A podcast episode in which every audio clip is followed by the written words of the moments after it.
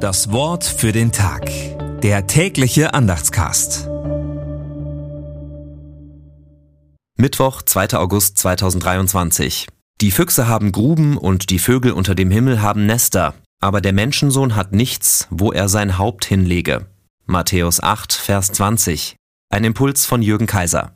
Matthäus schwört seine syrischen Gemeinden darauf ein, einerseits in der jüdischen Tradition zu stehen, andererseits diese weiterzuentwickeln und für die ganze Welt zu öffnen.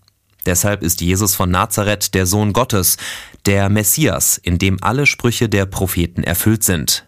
Nur die Pharisäer und Schriftgelehrten erkennen das nicht. Deshalb sind die Jünger unter ihrem Anführer Simon Petrus die neuen geistlichen Führer.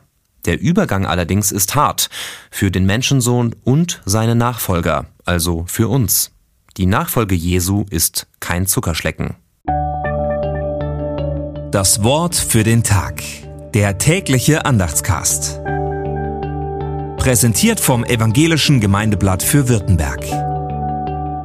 Mehr Infos in den Show Notes und unter www.evangelisches-gemeindeblatt.de.